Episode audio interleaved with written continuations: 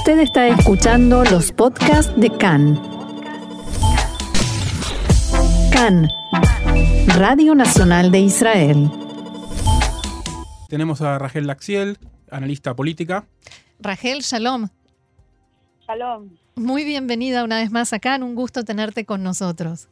Muchas, muchas gracias, igualmente. Bueno, nos gustaría preguntarte hoy sobre qué está sucediendo en el bloque de centro izquierda, eh, porque se escuchan declaraciones de que uno va a ir con otro, la PID quiere ser número uno, pero eh, Yalón no quiere ser número dos. ¿Cómo ves ese, ese lado del panorama político? Bueno, eh, no es muy fácil explicarlo porque cambiaron ya de opinión varias veces a lo largo del fin de semana.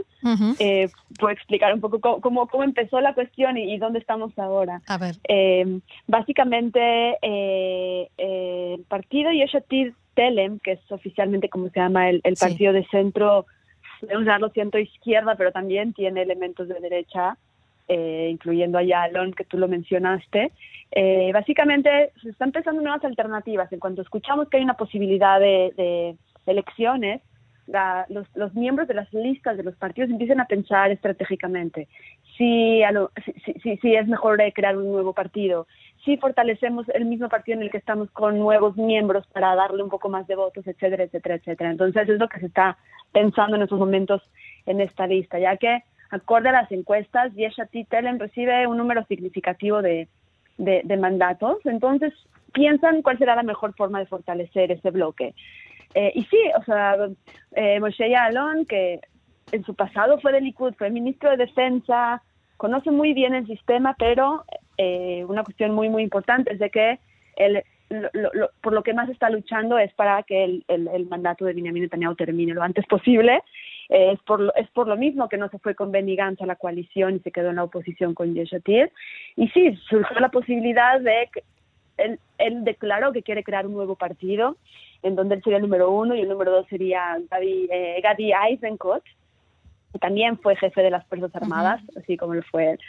Y, y, y es interesante porque, primero que nada, estamos viendo personajes que, que, eran militares, que llegaron a puestos muy altos en liderazgo militar y están entrando a la política, como si esa fuera una solución al problema político, que también, por ciertos, ciertos eh, digamos, analistas están criticando también esa cuestión que tenemos ya demasiados generales en la política, que no es algo nuevo, ¿no? Es algo que en Israel siempre ocurre bastante, pero, pero nuevamente se ponen interrogantes si es esa una, una solución o no. Eh, finalmente, hoy en la mañana hicieron una entrevista a Villalón y él básicamente dijo que por un lado podría quedarse como número dos de la PIB, pero también está considerando abrir un nuevo partido. O sea, esa fue su, hmm. su respuesta.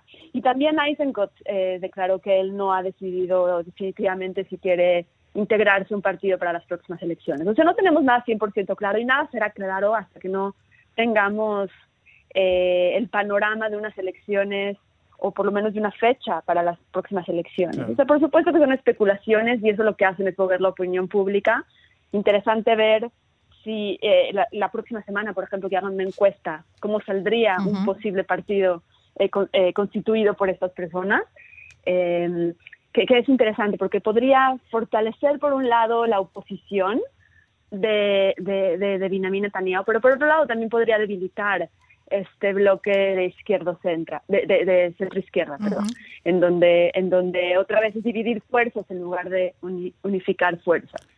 Eh, también dentro de Yeshatid hay problemas eh, con sus propios miembros. Tenemos a, a Yair Lapid y tenemos a su, básicamente su mano derecha en todo este proceso político, Fer que también ya declaró que quiere que también que se hagan que se hagan elecciones primarias dentro de Yeshatid para decidir quién será el liderazgo, que también vemos que si en estos últimos meses alguien no ha tenido digamos, experiencias positivas ha sido Jair Lapid con su partido, la está pasando un poco difícil. Eh, justamente, Rachel, quería preguntarte, porque vemos a Lapid que, a pesar de ser jefe de la oposición, de cara a la próxima elección, todavía no, no, terminamos de entender dónde va a estar parado, y lo vemos muy eh, eh, deseoso de volver a juntarse con Gantz, a pesar de haber sido él el que fue traicionado por Gantz de alguna manera. Y al mismo tiempo Gantz no se termina de entender qué estrategia quiere hacer porque fue perdiendo bancas. ¿Cuál parece ser la estrategia de Gantz que eh, se está aislando cada vez más? Ya no va a ser primer ministro por el acuerdo, eh, pero tampoco parece que vaya a llegar a ser primer ministro por votos. Es interesante. La semana pasada, cuando Benny Gantz declaró que va a votar a favor de, de la ley que dispersará la Knesset, que pasó de forma preliminar, eh, fue interesante, muchos analistas estábamos tratando de entender cuál es esta movida, o sea, por qué lo está haciendo, si no le conviene en cuestiones de, de, uno, de popularidad, dos, si no son elecciones, él no ganaría eh, una cantidad significativa de votos solamente corriendo con, eh, con Cajolabán, con azul blanco, o sea, muchos interrogantes, pero por el otro lado también nos damos cuenta que esta, que esta coalición, como lo mencionaron ustedes antes, no, no está funcionando. y, dada la, la, importancia que tienen las decisiones que tienen que tomar hoy en día, es importante que haya una coalición y un gobierno lo más funcional posible y eso es un poco las, las cuestiones que, que suben en, en, azul y blanco para, para tratar de construir un nuevo gobierno, a pesar de que no le, le conviene del todo. Cuando Benny Gantz, por supuesto, votó a favor de esta de la ley que podría dispersar la Knesset, en ese momento Yair Lapid pensó, ven, vente conmigo, pero yo soy el número uno y digamos que empezamos de nuevo. Dejamos el pasado atrás y empezamos de nuevo. Es lo que más o menos quiso decir Yair Lapid. Eh, pero será muy interesante porque, porque sabemos que ese juego de quién será el primero y quién será el segundo puede ser determinante para, para entender cuál será el futuro de un partido de nuevo un partido como lo fue eh, Azul y Blanco antes de las elecciones, que no entendíamos ni siquiera para dónde iba, qué agenda tenía, eh, cuáles son sus aspiraciones más allá de solamente eh, tirar el gobierno de Benjamin Netanyahu. Ahora, este fin de semana, varios analistas dijeron, eh, escribieron en los diarios que en realidad estas próximas elecciones, lo central va a ser en estas próximas elecciones quién va a ser el próximo líder de la derecha. Eso es lo que se va a definir y que la pelea estaría entre Benjamin Netanyahu y Naftali Bennett. Hay quienes dicen que Netanyahu este, podría estar planificando la formación de partidos, em, a ver, ad hoc, por decirlo de una manera más delicada de cómo lo escribieron eh, este fin de semana en los diarios, solamente para sacarle votos a Bennett, donde entrarían personajes como Itamar Ben-Gvir de la extrema derecha y otros. ¿Te parece que algo así es posible o es más bien un, eh, rumor infundado? Mira, algo que sabemos de forma clara es que hay una rivalidad entre Benjamin Netanyahu y Naftali Bennett. sabemos que no, es, nueva. no es nueva. A lo largo de los años es algo que, se sabe. Y también sabemos que, que, la popularidad de Bennett, especialmente lo vemos en las, en las encuestas, es, clara dada su, posición. Naftali Bennett está en la oposición. Estando en la oposición es mucho más fácil, digamos, criticar y, y hacer, digamos, crítica constructiva, entre comillas, a todo lo que está ocurriendo eh, sin tener ningún precio político. O sea, tus críticas no tendrán ningún precio político porque estás en la oposición y es muy fácil. Y eso es algo que, que, llama mucho la atención del público porque hay alguien que está diciendo lo que te tiene que hacer. Naftali publicó un libro sobre cómo se debe de, manejar la crisis del coronavirus. Que dicen que lo escribió en una noche. Sí, sí, sí, que lo tiene todo, todo planificado para cómo, cómo podemos salir de esta. Pero la pregunta es si hubiera estado en el gobierno, si lo hubiera podido hacer. Por supuesto que, que no, o sea, porque son críticas directas a cómo se está manejando la crisis. Eh, por ese lado, es fácil para él estar alto en, eh, eh, en popularidad. La cuestión es qué pasará después de las elecciones, después de que digamos que obtiene un número significativo de mandatos, si los va a utilizar para, eh, para fortalecer una coalición con Benjamin Netanyahu o va a tratar de hacer su propio bloque, que en paralelo Benjamin Netanyahu va a hacer lo que tú, lo que, lo que tú dijiste, va a tratar de debilitar a Naftali Bennett de cierta forma. O sea, es, es difícil entender cuál será eh, la estrategia de Benjamin Netanyahu en cuanto a Naftali Bennett y viceversa, dadas sus cuestiones personales, aunque no debería de ser importante, pero a lo largo de, la, de, estos años hemos visto que sí influye mucho esa compleja relación que tienen el uno con el otro. Claro, de, de hecho, eh, mencionabas lo de la crítica constructiva y un poco pareció ser así. Bennett no, a pesar de ser uno de los líderes de la oposición, no pareció ser tan, tan danino en su crítica hacia Netanyahu como especulando que tal vez en algún momento pueda volver a estar junto a él, como pasó en estos tres elecciones en las que fue y vino al cabo de un año y medio, ¿verdad? Puede estar junto con él o quiere eh, absorber un poco de mandatos también que podrían ser para Benjamin Netanyahu, que vayan para él. No puede ser tan agresivo en contra si quiere ganar también, eh, digamos, votos que podrían ser eh, dirigidos a Benjamin Netanyahu, que finalmente por el discurso de Bennett puedan irse finalmente para él. Entonces, Bennett es un, es un político bastante bastante inteligente, así como lo es Netanyahu, y, y, conoce mucho a Netanyahu y sabe por dónde, por dónde se le puede llegar. La gran cuestión es si se irá con él o no. No, no, no te puedo decir con certeza en ese momento si se irá con él o no.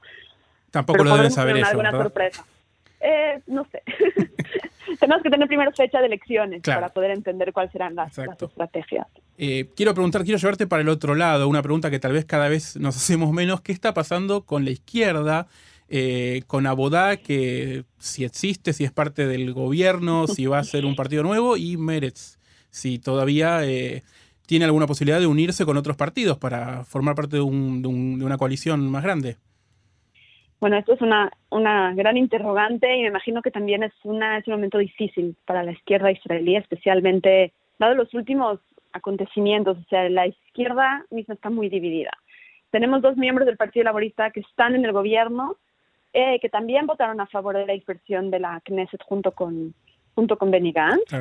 Eh, que eso también muestra que, que, no están del todo en la, en, eh, con Benjamin Netanyahu o en, o en su bloque, sino que están otra vez tentando la posibilidad de que unas elecciones podrían serle positivas. Por el otro lado, su base popular, su base de su, su, voto o las personas que votaban al Partido Laborista están totalmente decepcionados de, lo que el liderazgo del partido ha hecho en los últimos en los últimos meses específicamente.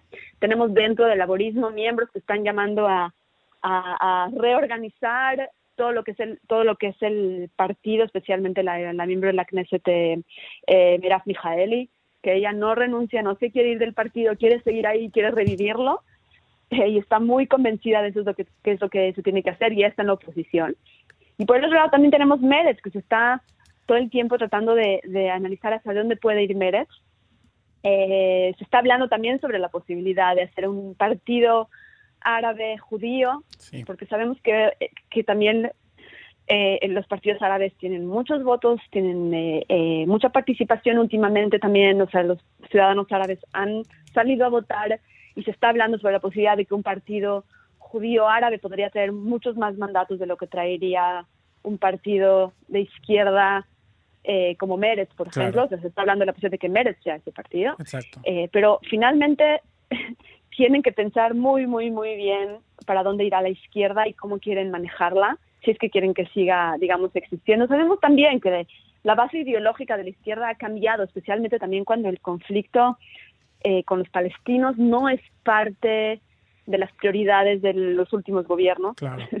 no está no está a la cabeza, no no estamos hablando sobre negociar con los palestinos, especialmente ahora que estamos negociando con otros países y no con los palestinos. Es, y eso es parte fundamental en la agenda de la izquierda, por lo menos en los últimos años.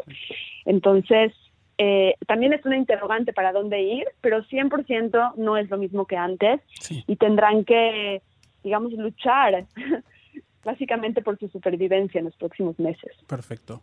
Eh, Rachel Lexiel, analista política, muchas gracias por estar nuevamente con nosotros, por darnos un panorama de todo el espectro político israelí en este momento tan confuso y avecinando elecciones en cualquier momento. Gracias, Shalom. Sí, muchas gracias.